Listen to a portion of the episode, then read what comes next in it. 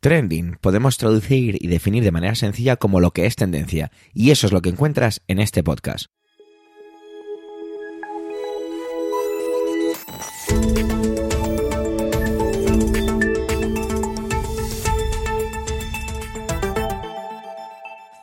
Este es el capítulo 245-245 del día 2 del mes de marzo de 2023 y cuenta con las intervenciones de Pedro Sánchez, Manuel Castaño, Antonio Rentero y Eduardo Norman. Un servidor, Javier Soler, hace esta vez únicamente de presentador.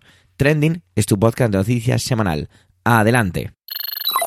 Bueno, hemos llegado a marzo, es lo típico de decir que el tiempo vuela y es que es cierto, nos hemos ventilado ya dos mesecitos del 2023, en nada estaremos diciendo feliz Navidad y feliz próspero 2024.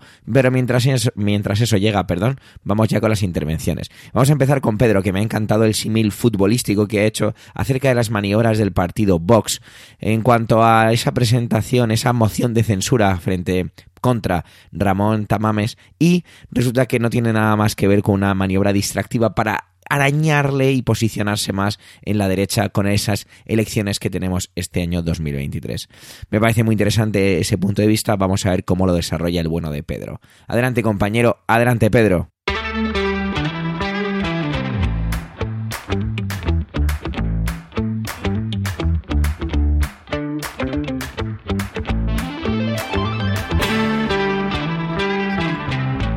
Gracias Javier, saludos, equipo trending, buenos días, querida audiencia.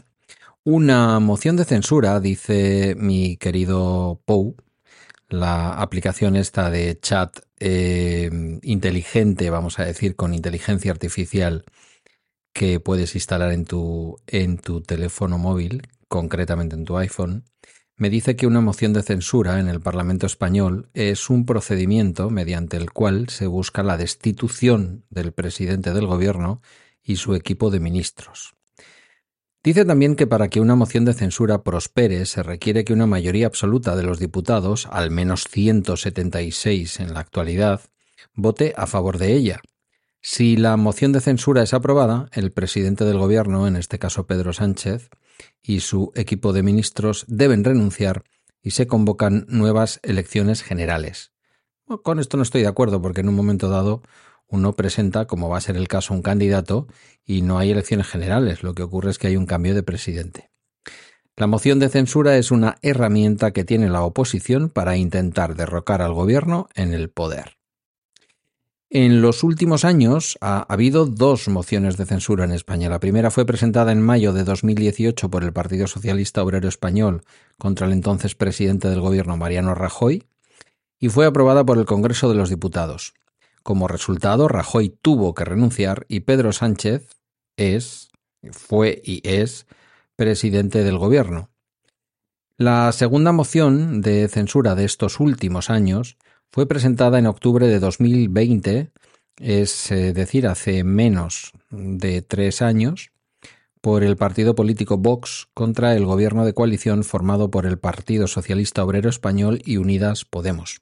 Sin embargo, la moción no fue aprobada, nunca pudo ser aprobada, por el Congreso de los Diputados y el gobierno de coalición continuó en el poder. Es exactamente el mismo escenario que se dibuja ahora, pero con matices. Aquella mm, moción de censura posiblemente tenía mucho que ver con el intento de Vox de marcar el territorio de Vox en el Parlamento español, un parlamento al que había llegado hacía relativamente poco tiempo, y en este caso Vox lo que está buscando fundamentalmente, según ya es casi un consenso dentro de los analistas políticos más creíbles o vamos a decir medio independientes, si es que existe eso en España, es que se trata fundamentalmente de una moción de censura que contra la persona del presidente del gobierno, porque así es formalmente una moción de censura, en realidad se está presentando contra quien es hoy el principal partido y su líder de la oposición, el Partido Popular y el señor Núñez Feijo. Está claro que Vox es un partido con problemas desde el punto de vista demoscópico en estos momentos, que ya no tiene tan claro que pueda ser definitorio en la política española. Yo, sin embargo, creo que esto no es así. Lo que pasa es que me da la sensación de que no quieren eh, quedarse en un papel de secundario vergonzante, como por ejemplo juegan en Castilla y León con un vicepresidente que no lo digo yo, lo dice Federico Jiménez Los Santos, que tan amigo es de Vox y que tan a favor ha hablado de Vox tantas veces, pues es un señor con la preparación justa, muy justita diría yo, y con unas dotes eh, oratorias más que cuestionables. De la ética, de la moral y de lo que significa su ideología, pues por hoy me voy a ahorrar eh, lo que pienso porque realmente no vengo aquí a hacer una batalla ideológica, sino más bien a explicar lo que yo creo que está pasando y lo que de verdad está ocurriendo debajo de esta moción de censura, más allá de que formalmente se dirija, como dice muy bien en este caso eh, Pou, y como dice nuestro ordenamiento jurídico, porque Pou lo único que hace es interpretar, y ya veo que no del todo certeramente, nuestro ordenamiento jurídico, es una moción de censura que pretende ir contra el presidente del gobierno y todo su equipo de gobierno. Lógicamente, si el presidente cae, el, Consejo de Ministros eh, no tiene mucho sentido que siga. La moción de censura no tiene ningún viso de prosperar, dado que ya está anunciado que la va a votar a favor exclusivamente el partido político de ultraderecha Vox.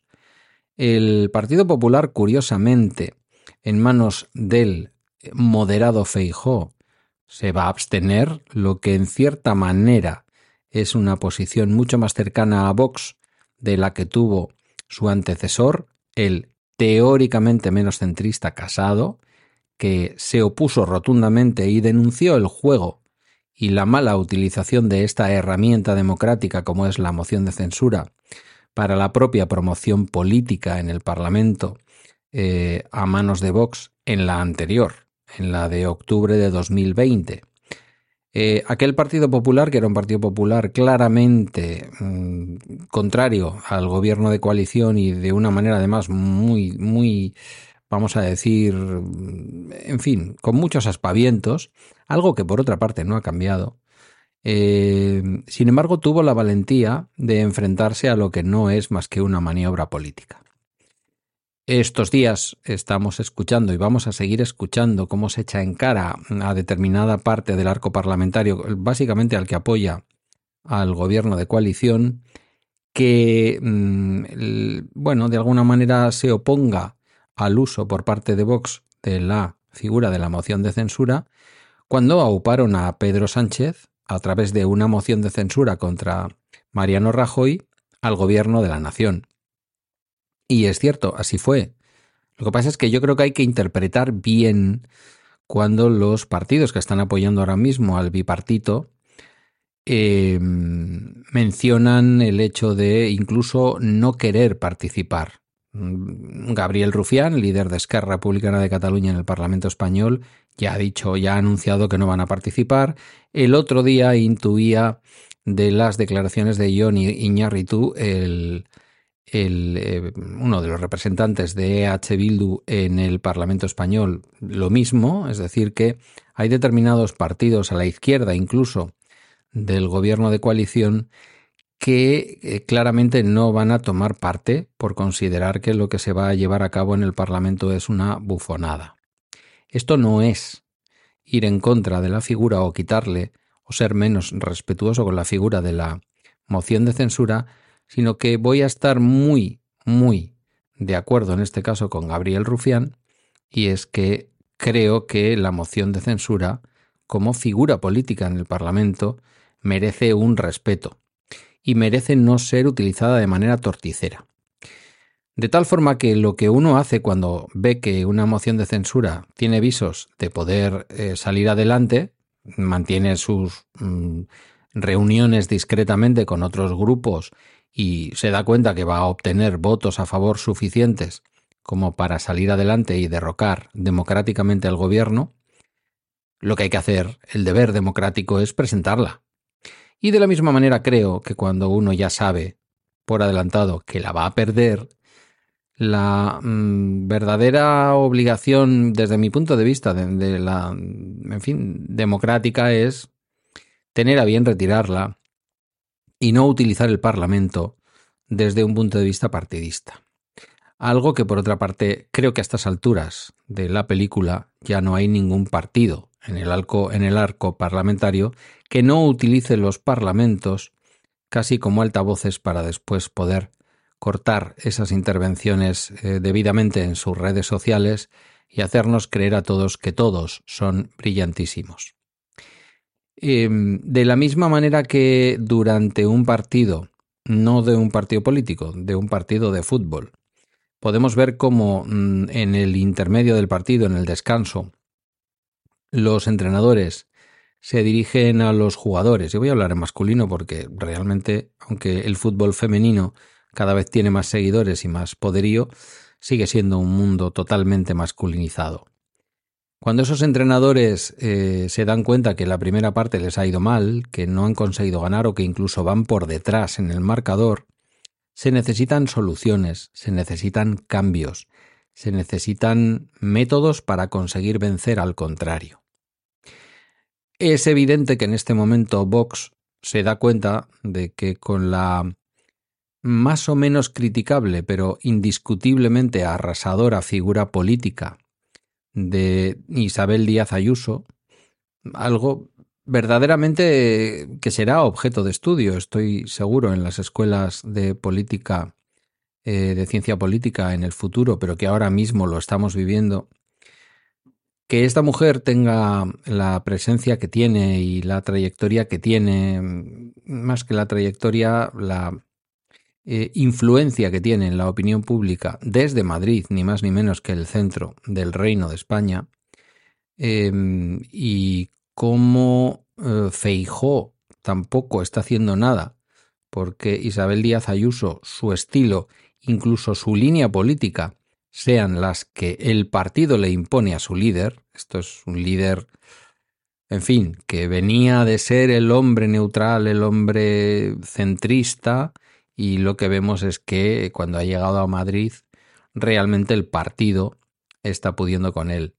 No me voy a meter ahora con todo lo que vimos la semana pasada de los apoyos recibidos por Casado de parte de una buena parte de sus compañeros mientras que estaban preparándole los puñales para la espalda.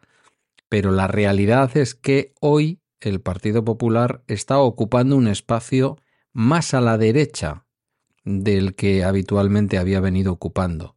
Y esto es curioso y paradójico porque existe Vox, ese partido que se desgaja del propio Partido Popular para ocupar su lado derecho, pero que en lugar de ayudar a que el Partido Popular se ubique en el centro, el Partido Popular dice no quiero perder esos votos de ultraderecha y vamos a permitir que ese discurso más extremista y más populista se instale. Ese discurso se ha instalado y está teniendo efecto. El Partido Popular, en cierta manera, en muchos ámbitos le está comiendo la tostada a Vox y Vox necesita introducir algo, ese eh, elemento de cambio que muchas veces busca un entrenador de fútbol, pues en los últimos 20 minutos del partido antes de llegar a su finalización. Nos quedan los meses que nos quedan hasta las elecciones y sin ninguna duda Vox no busca un cambio de gobierno con esta moción de censura que va a presentar y además con esa particularidad un tanto, en fin, no sé cómo decirlo, extraña de ver a todo un profesor tamames que sí que es verdad que a lo largo de su vida ha dado verdaderos tumbos políticos, pero que nunca ha perdido una cierta seriedad en sus propuestas, especialmente en su manera de entender la economía. Sin embargo, bueno, pues mm, ahora mismo el señor Damames, como también creo que decía el otro día Gabriel Rufián, haciéndose bastante daño a sí mismo y a su propia historia, va a encabezar, incluso creo que va a ser él el que defienda el discurso para proponerse como próximo presidente del gobierno. Bueno, es no perder la oportunidad de por lo menos haber sido alguna vez candidato a presidente del gobierno. Esto es una realidad también. Oye, eh, quedará para siempre en su biografía. Él pensará que para darle crédito yo pienso que para mancharla bastante. Por lo tanto, tenemos a una Vox debilitada que necesita diferenciarse del Partido Popular y dejar claro que el Partido Popular forma parte de esa especie de em, élite globalizadora que acepta la Agenda 2030 y que acepta el cambio climático, que acepta, las vacunas, que acepta que la Tierra eh, no es plana y que acepta, en fin, las cosas que la ciencia y el sentido común más o menos nos vienen a decir y quiere hablar para su público. Lo de menos, Pedro Sánchez. En esta película, mi querido Tocayo es un convidado de piedra. Si yo fuera Pedro Sánchez, no sé si constitucionalmente lo puede hacer, pero si yo fuera Pedro Sánchez, simplemente declinaría siquiera intervenir. Lo que pasa es que conociéndole, sabiendo de su verbo fácil que últimamente, por cierto, no le da mal resultado cuando se enfrenta a determinados líderes de la oposición, se va a venir arriba y va a formar parte del circo que va a ser el Parlamento durante los próximos días, una vez que ya se convoque la sesión para esta moción de censura. De agradecer que una buena parte de pequeños partidos políticos decidan no tomar partido o no participar en esta, mm, en fin, no sé cómo denominarla, en, en, esta especie de teatro bufo que vamos a ver en el Parlamento español para mayor descrédito del propio Parlamento y de nuestra democracia. Que Dios reparta suerte y, sin duda alguna, como no va a haber cambio de presidente, pues vamos a ver qué dice el señor Tamames y lo exótico que resulta verle como candidato de Vox en una moción de censura contra el Partido Socialista y Unidas Podemos. Hasta aquí mi intervención de esta semana, hasta un próximo capítulo. Gracias por la escucha, os dejo con el resto del equipo trending. Hasta pronto. Saltaban enseguida en todas las rotativas, se hacía un trending grande, aquello de vamos a reescribir las novelas, los textos del gran Roald Dahl para hacerlos de un lenguaje menos... es que no sé ni definirlo. Bueno, para adaptarlo a estos tiempos modernos que no necesariamente mejores. Evidentemente Manuel no podía sino eh, referirse a este tema y desarrollarlo de una manera muy interesante, porque además hablaba de una censura que al final no va a ser tal. Adelante compañero, adelante Manuel.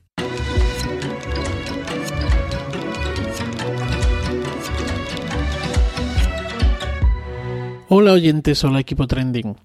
La semana pasada surgió la polémica sobre los cambios que la editorial que edita los textos de Roald Dahl, sus herederos y también quien tiene la mayor parte de los derechos, que es Netflix, pues habían introducido en la obra del escritor británico.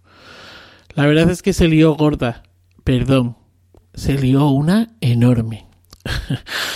Eh, la verdad es que se lió, se lió enorme, porque desde la reina consorte hasta Salman Rushdie, pasando por el primer ministro británico, condenaron eh, esta reescritura políticamente correcta de los textos. Fueron muchas las voces que se levantaron en el mundo de la literatura, las librerías, el arte y los lectores eh, censurando la censura y la verdad es que me sorprendió, no esperaba esta reacción, sobre todo cuando, y creo que ya lo he abordado en alguna que otra ocasión aquí en Trending, la censura vertical y la que es peor, la censura esta horizontal, la de las redes y, la del vecino, pues campan a sus anchas, ¿no? Eh, campan a sus anchas cambiando nombres por ser nombres colonialistas, sacando obras de arte de museos y exposiciones por ser misóginas, eh, censurando en las redes por ser susceptibles de herir sensibilidades, cosificar a la mujer o incluso fomentar la pederastria. Lo de Roald Dahl se suma a esa desgraciadamente larga censura de la que ya he hablado en otras ocasiones y que está ahí, censura que comenzó a finales del siglo pasado y que sigue hoy vigente con los famosos cuentos de hadas. O la que tuvimos pues hace pues como yo diría que como un par de años aproximadamente con los textos de eh, Huckleberry Finn, Tom Sawyer o uh, Matar a un ruiseñor o la propia Caperucita Volviendo a Dal, y a, España, eh, las editoriales en España, Alfaguara y Santillana, dijeron enseguida que aquí no se iba a tocar una coma. Lo mismo ocurrió en Francia y creo que en algún país más. La polémica finalmente se ha zanjado en el Reino Unido con dos versiones. Puffin, la editorial británica, ha reculado y va a mantener la edición original en una edición que va a llamar así como clásica, clásica, fíjate tú, con la versión eh, que deconstruye ideológicamente la obra de Roald Dahl.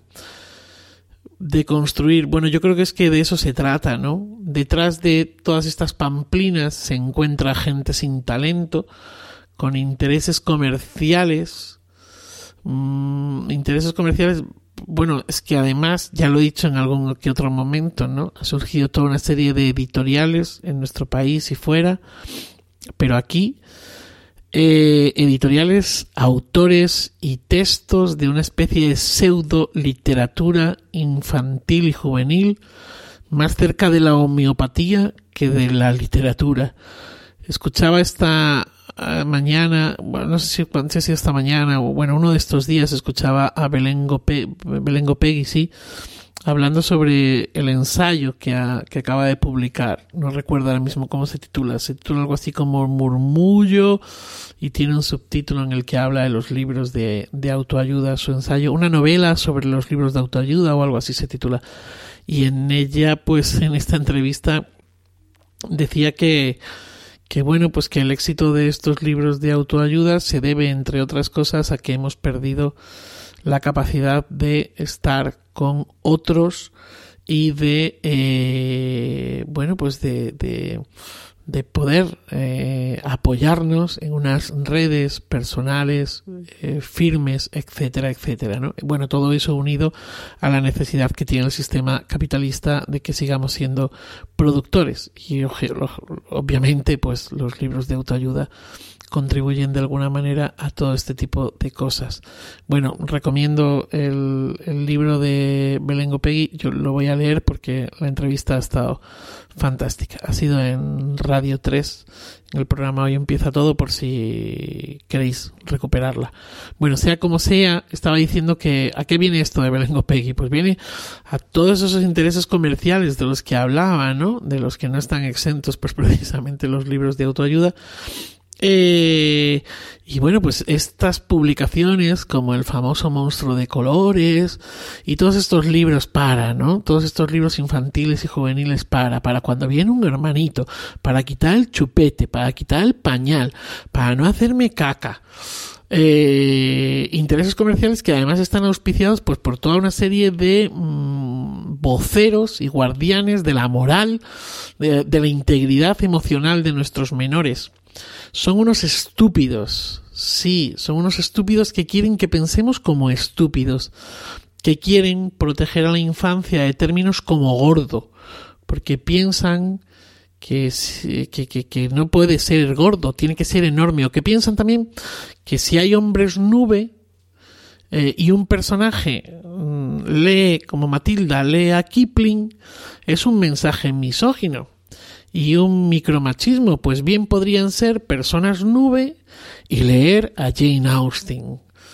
La editorial y la empresa heredera, que es propiedad de Netflix, como decía antes, pues eh, la Roald Dahl eh, Story Company, justificaron los cambios desde la lectura que habían hecho personas sensibles.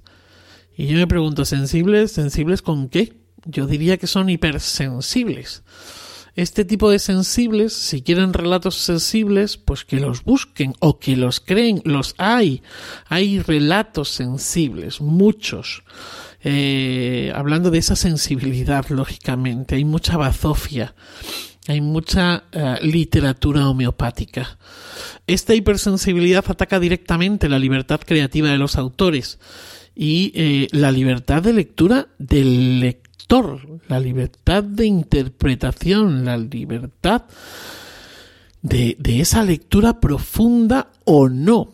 Y no me vale eso de que el lector de este tipo de literatura es un menor que no está preparado para ¿Cómo que no está preparado para? Está preparado para hacer una lectura, su lectura, su interpretación, no la que el adulto quiere blanqueando los textos. Y según se vaya haciendo más lector y más crítico, tendrá lecturas de ese mismo texto u otros parecidos que distarán mucho de la inicial. El divertimento seguirá estando ahí, pero la lectura puede que mute precisamente. Y esa es la grandeza de ser lector, de ser espectador de cine, de teatro, de ser un oyente de música. Porque además la ficción está para liberarnos, para acompañarnos en nuestra interpretación del mundo. Lo ha hecho siempre. Y si es alrededor de una buena historia, pues mucho mejor. Las historias de Roald Dahl, lejos de ser excluyentes, son todo lo contrario. Nos hablan de gente diferente. Quizá estoy pensando ahora ese sea el problema. Nada más. Feliz día y feliz vida.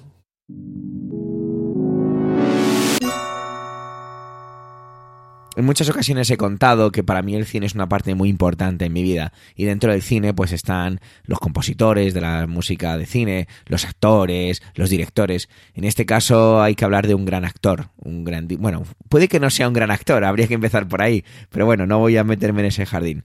Y tiene que ver con Bruce Willis. prácticamente todo el mundo sabrá que es una persona que está cada vez más delicada de salud y es que este viernes se estrena la que seguramente sea su última película. De ella nos viene a hablar Antonio, así que que antes de emocionarme más, porque los ratos que me he pasado con este actor han sido, vamos, impagables casi, os dejo con él y con su intervención. Adelante, Bruce, adelante, Antonio. Saludos, soy Antonio Rentero y esta semana en Trending quiero hablaros de la última película de Bruce Willis, con una múltiple acepción. La última en el sentido de la que acaba de llegar de manera más reciente a nuestras pantallas, Detective Night, última misión. Eh, y también la última porque, salvo sorpresa, posiblemente Bruce Willis no aparezca en ningún largometraje más.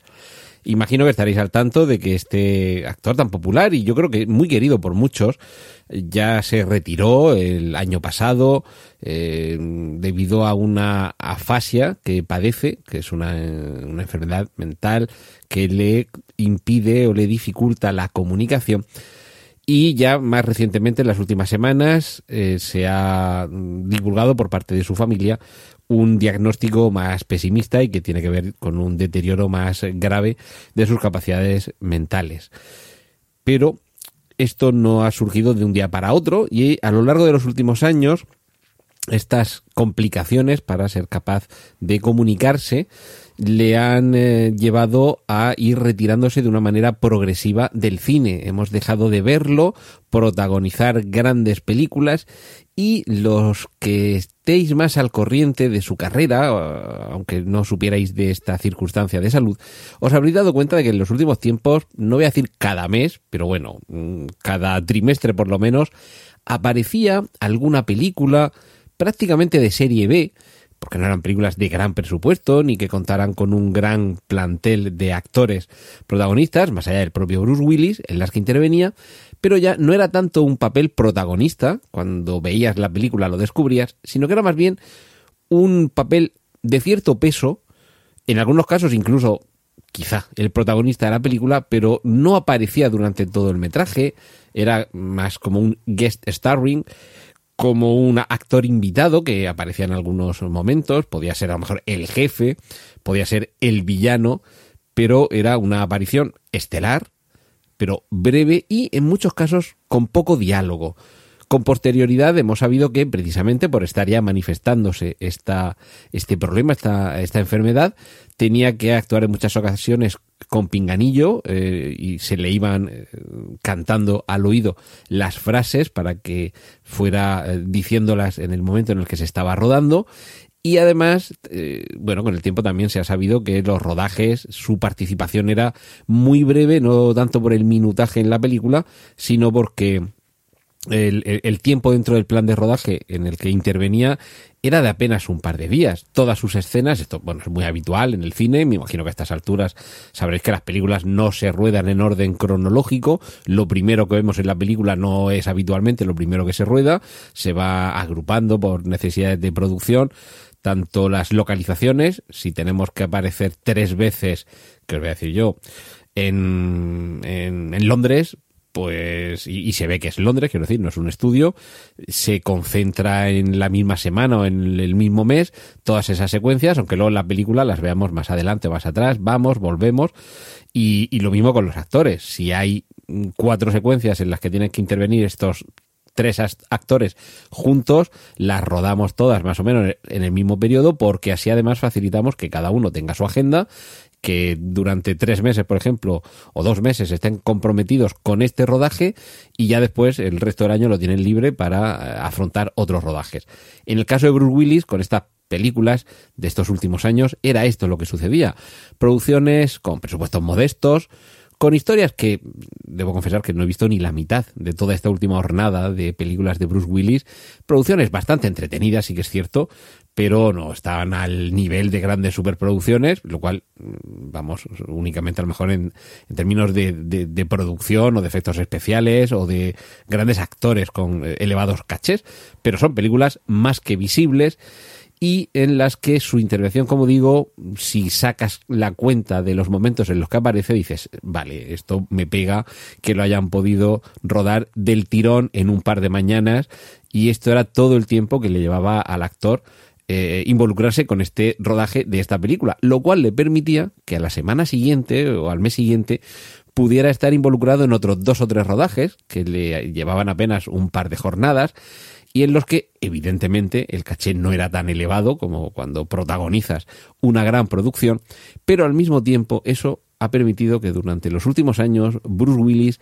consciente de que su salud se deterioraba hasta el punto de que le iba a ser muy complicado continuar interpretando, ha ido agrupando muchos de estos rodajes de películas de serie B, que precisamente por todas estas condiciones ha hecho que no llegaran todas al mismo tiempo su parte se rodaba del tirón, ya después se iba rodando el resto, después se entraba en postproducción, acuerdos de distribución y demás, y claro, estamos hablando de películas que a lo mejor, si metemos también de por medio pandemia y demás historias, son películas en las que algunas de las secuencias se han rodado hace un par de años, por ejemplo.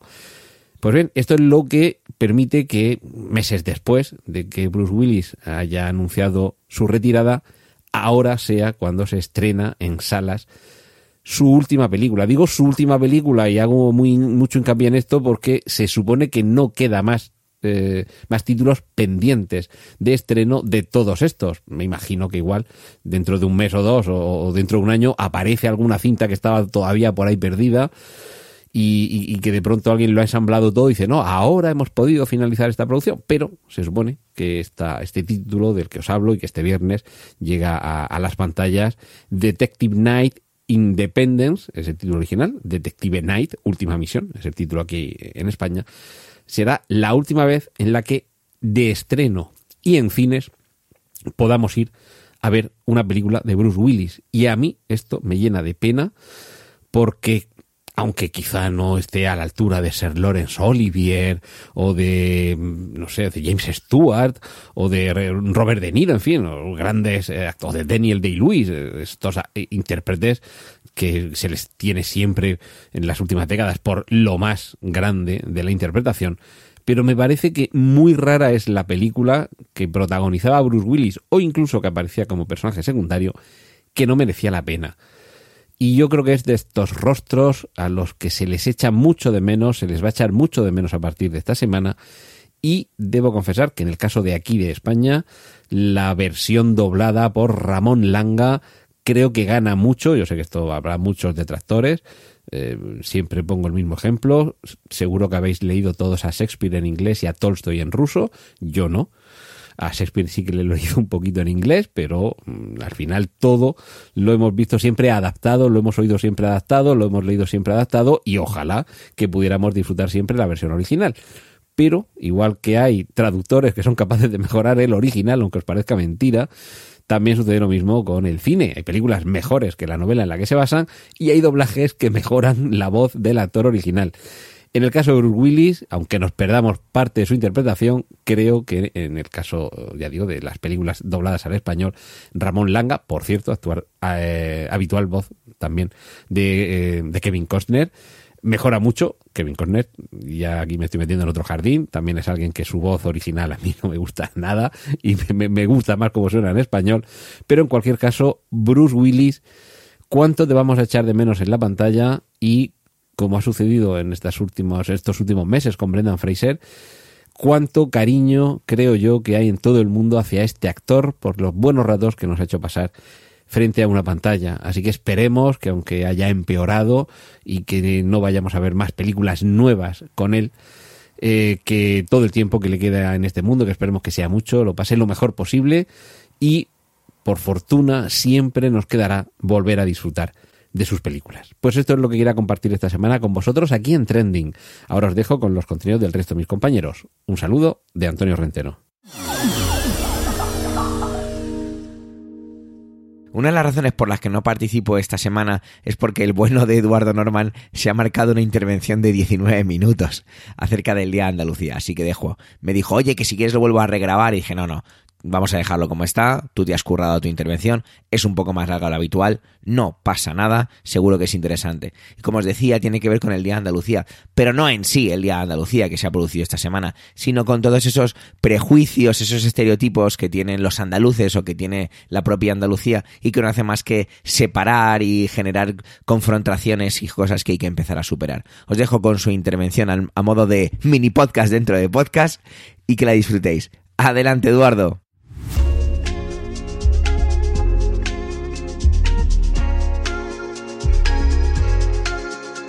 Permitid que hoy empiece mi intervención con un pequeño ejercicio de imaginación. Vamos a suponer que mañana, en un programa como equipo de investigación o, Salvados o cualquier programa de este tipo, aparece mmm, un señor de Madrid o eh, un señor o señora de Barcelona y mientras que habla, hablando en castellano, eh, lo digo por el, el, catalán, que no habla en catalán, sino en castellano, eh, debajo aparecen subtítulos. Donde aparece mmm, reflejado lo que, lo que está diciendo. O sea, yo os puedo asegurar que Twitter se cae al día siguiente, Facebook y todo. Mm, y os digo una cosa, puede ser que sobre todo al catalán haya gente que no lo entienda. Y al de Madrid también, ¿eh? porque hay algunos madrileños que tienen un acento bastante cerrado. Y sin embargo no ocurre. A nadie se le ocurriría ponerle un, un subtítulo. ¿Por qué os digo esto? Os digo esto porque esta semana es el, ha sido el martes el Día de Andalucía. Y a mí me apetecía, porque la verdad es que nunca creo que nunca he hablado de esto en un, como tal en un podcast, eh, pues hacer un pequeño homenaje a mi tierra y sobre todo mmm, poner el foco en, en cosas que normalmente en, no se ven, como es eh, ciertos prejuicios que, que hay hacia, hacia, Andalucía, en el sentido eh, de, de, hacernos ver muchas veces como si fuéramos um, algo así como, bueno, no voy a decir neandertales, pero como que vimos en el siglo XVIII, ¿no? Y porque hay, hay atraso... Mmm, eh, por ejemplo, hay atraso en cuanto a um, infraestructuras, hay atraso en cuanto a um, industria, hay atrasos, um, yo que sé, de cualquier tipo. Por ejemplo, eso es lo que estaba haciendo antes, ¿no? Nuestra forma de hablar es como muy pintoresca y, y como muy, muy bajuna, ¿no? Muy, muy cateta, ¿no? Es que los andaluces hablan muy cateto. Eh, bueno, primero hay, distintos tipos de, de, andaluz. Yo tengo la suerte, voy a entrecomillar así en el aire, ¿no? Mm, como no se me ve, de tener un acento andaluz bastante suave porque soy de Sevilla y nosotros ceseamos y no ceceamos. Sevilla capital, ¿vale? Eh, si fuera de, la, mm, de pueblos cercanos a Sevilla, pero que no son la capital, seguramente cecearía. Y me, mirarían raro mmm, por ahí. bueno, ya me miran raro por, por cesear. Pero quiero decir que como que yo tengo un acento de prestigio, ¿no? De porque mm, es el acento de Antonio Bandera o es el acento de mm, Alejandro Sanz, aunque Alejandro Sanz no es de, de Andalucía, pero, pero habla con acento andaluz, que me parece muy bien, ¿eh? que no lo estoy criticando, mucho menos. Pero quiero decir que, mm, que tengo esa suerte, pero muchas veces, mm, y es algo que a mí también me... Quiero decir, yo ahora soy consciente de esto e intento evitarlo, pero yo durante mucho tiempo también cuando escuchaba ciertos acentos cerrados de aquí, decía, "Ay, qué, qué, qué bruto. No tiene por qué. Yo tenía un compañero de facultad que mm, estábamos hablando a lo mejor con él, etcétera, y decía, eso es una borrecá, porque él tenía un acento muy cerrado de su, de su pueblo. ¿Vale? Pero este tío, mm, que estaba estudiando filosofía igual que yo, me daba 20 vueltas a mí y a algunos profesores. O sea, era un tío que mm, había leído muchísimo de filosofía, que eh, había pensado muchísimo y tenía opiniones muy, muy, muy, muy, muy bien basadas eh, de, de la mayoría de los temas de los que, de los que hablábamos en clase. Y era el tío era un máquina. Sin embargo, los dos o tres primeros días al principio, cuando lo escuchábamos hablar, incluso nosotros siendo andaluces decíamos, este tío, este tío es un pana. Este no, no sé cómo ha llegado. Este, que aquí no hay números clausus para entrar al tío. Pues no, era un tío que sabía lo que estaba haciendo y, y, y además mm, tenía, él tenía un problema que tenían muchos andaluces, es que se- eh, el tío era un cachondo y, y el tío era un tío que se tomaba las cosas con humor, etcétera. Porque eso es algo que, mm, curiosamente, juega en contra de los andaluces cuando es algo que ahora está muy de moda, ¿no? Todo esto del estoicismo, de ver las cosas desde un punto de vista positivo, que nada te, que nada te, te achante, que nada te, te haga venirte abajo. Yo tendría mucho, bueno, eso es- quizás sería para otro trending, hablar del tema del estoicismo como método de autoayuda, que yo, mm, bueno, mejor lo dejamos para otro día. Pero, mm, pero eh, eso, estará muy de moda todo esto y sin embargo, ah, es que los andaluces nada más que pensáis en la fiesta. No, los andaluces pensamos en trabajar, en, en llevar pan a casa, en colaborar los unos con los otros, en cuidar de nuestra, de nuestra gente, de, ya sean familia, amigos, lo que sea, y, llevar todo para adelante. Lo que pasa es que si un día mm, nos sale algo mal, nos reímos. Y cuando al día siguiente nos sale un poquito mejor, pues nos reímos todavía más, porque nos ha salido mejor. Si ayer era, había razones para estar triste y me reí, pues hoy que hay razones para, para estar alegre me, me río más. Y así vamos aguantando. ¿Vale? Y esto explica que, por ejemplo, eh, Cádiz, que es una de las ciudades eh, más dejadas de la mano de Dios, ¿vale? Eh, o de la mano del, gobierno realmente. Tenemos a, a los seres imaginarios aparte. Sin embargo, es la cuna del humor. O sea, los, los carnavales de Cádiz que acaban de ser hace poco son, para mí, una de las mejores demostraciones de, de cómo el humor puede ser convertido en un arte, ¿no? Porque eh, quien no conozca los carnavales de Cádiz eh, y las chirigotas sobre todo, eh, primero no sabe lo que se está perdiendo. Y segundo, quizás no, no sea consciente de que de la crítica que hay, o sea, ahí cobra hasta el apuntador, ¿vale? Y una de las cosas, recuerdo, no sé si, no sé alcalde o alcaldesa de Cádiz, que decía que una de las, mm, una de las cosas que tiene creo que tener el alcalde de Cádiz o la alcaldesa es que en, los carnavales van a hablar de él o de ella muchísimo. y que y que va y que va a cobrar lo suyo y lo del resto de, los políticos de la ciudad y mm, y ahí se, se critica este año por ejemplo el, el emérito ha salido vamos si cada vez que lo han nombrado se le ha caído algo de las manos pues mm, se le habrá caído cosas todo el tiempo ha salido ha, ha- cobrado Shakira ha cobrado Piqué ha cobrado todo el mundo ¿Por qué?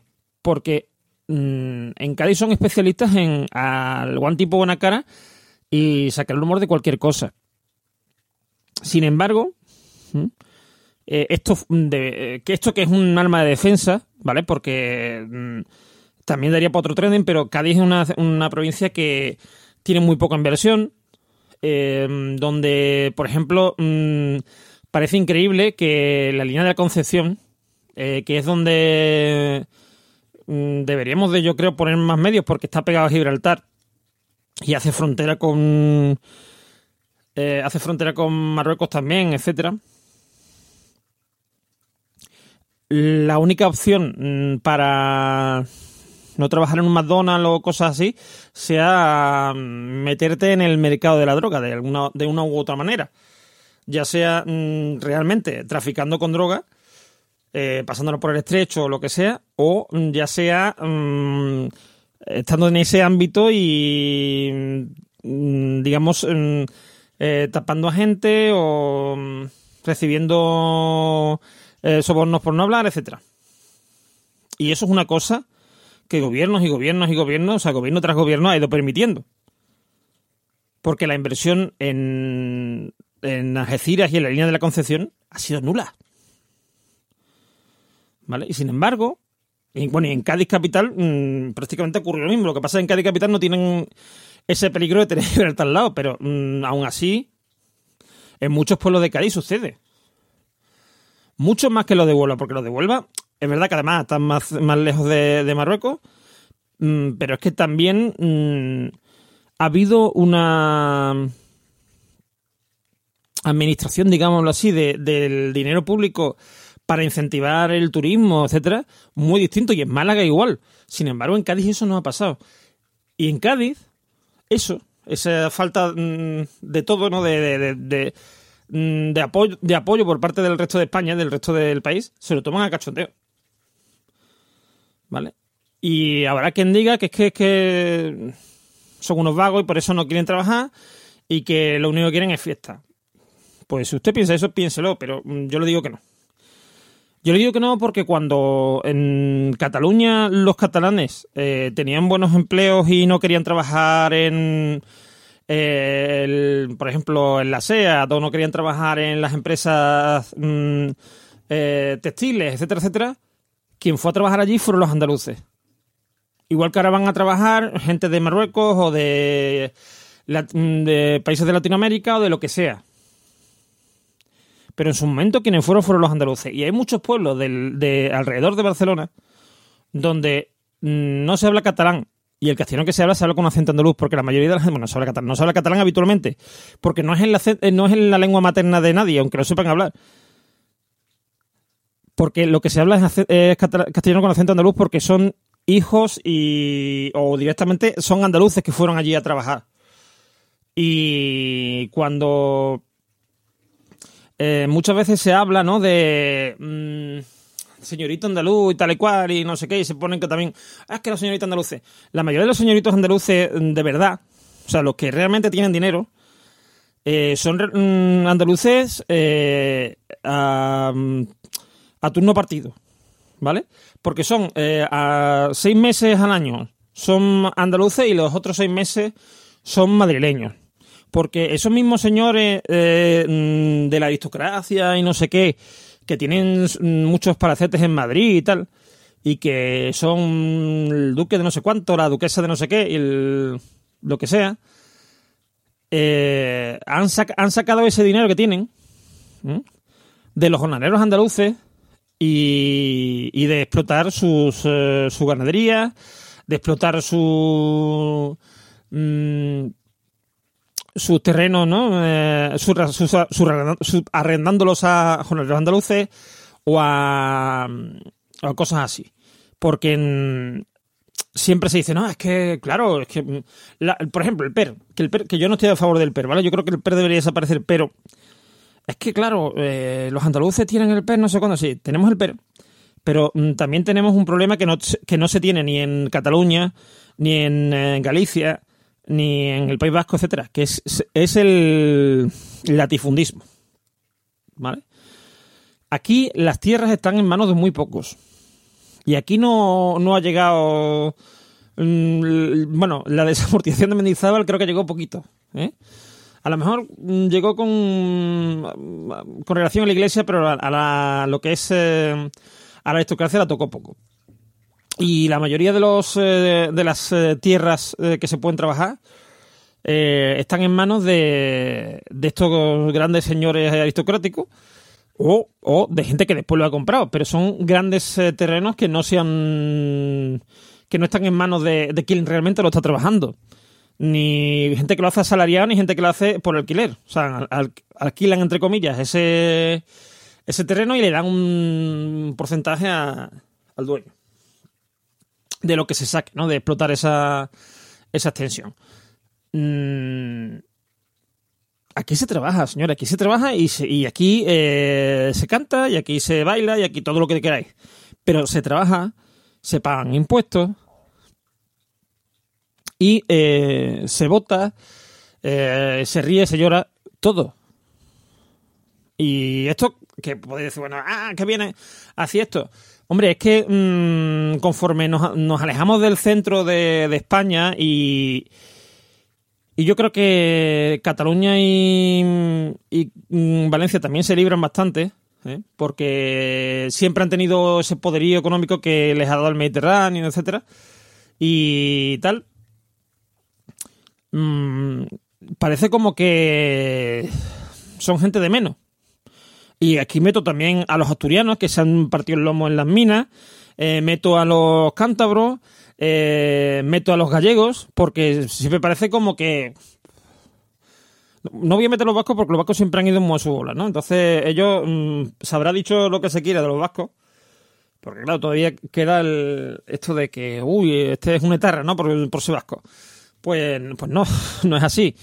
Pero, eh, o sea, son. que es mi reflexión de hoy? O sea, lo que quiero que nos quede es que tenemos todavía unos estereotipos mm, del año catapum de la, España del siglo XIX que no tienen cabida en nuestra sociedad a día de hoy. Y que deberíamos de mirar un poquito más porque yo, creo que eh, todos estos partidos que hay ahora, mm, un poquito hartibles, tanto tanto nacionalistas como, bueno, sí, nacionalistas en todo caso, pero quiero decir, tanto nacionalistas, eh, digamos, regionales o como lo queramos llamar, como nacionalistas españoles como tal, mm, incitan a esto, ¿no? Como a, uy, mira ese, porque bueno, mm, creo que ni de los gallegos ni de los eh, vascos, por ejemplo, etcétera, se ha dicho en sede parlamentaria mm, que no se les entiende que quién entienda a un niño andaluz o un niño extremeño, como ha dicho, por ejemplo, el señor Roca de, de en ese momento. ¿eh? Eso lo llegó a decir un político catalán en el Congreso de los Diputados. Y mm, perdón usted que yo le diga al señor Roca, pero mm, no lo entenderá usted. a mí también me puede costar un momento dado entender a un payés mm, de mm, que me habla en castellano y a lo mejor mm, desde que dejó hace 25 años la, el, el la escuela o la universidad o lo que sea, no ha hablado en castellano y, mm, y me cuesta entenderlo. Pues, eh, pues sí, pero mm, no, no, o sea, no voy a considerar que por eso funcione mal la, la, la, la escuela, o sea, o la educación catalana, o no voy a considerar que por eso sea más válida o sea, la educación ca- mm, andaluza que la, que la catalana, que era el caso. O sea, decir, el señor Roca mm, echó por tierra al, la educación andaluza por eh, ensalzar la suya, ¿no? Que enseñando dos idiomas era mejor que los andaluces que, y los extremeños que no sabíamos ni hablar castellano.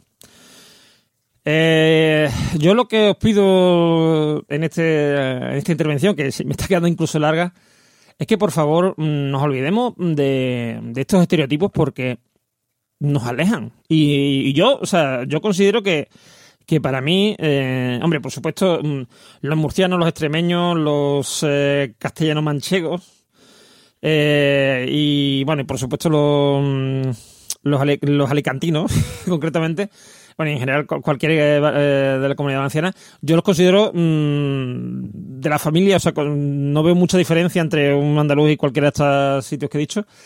Y, pero el resto de, España para mí son mis hermanos. Quiero decir, yo mm, sé que mm, soy mucho más distinto de un francés que de un catalán, por mucho que muchas veces muchos o la burguesía catalana se mire en Francia, ¿no?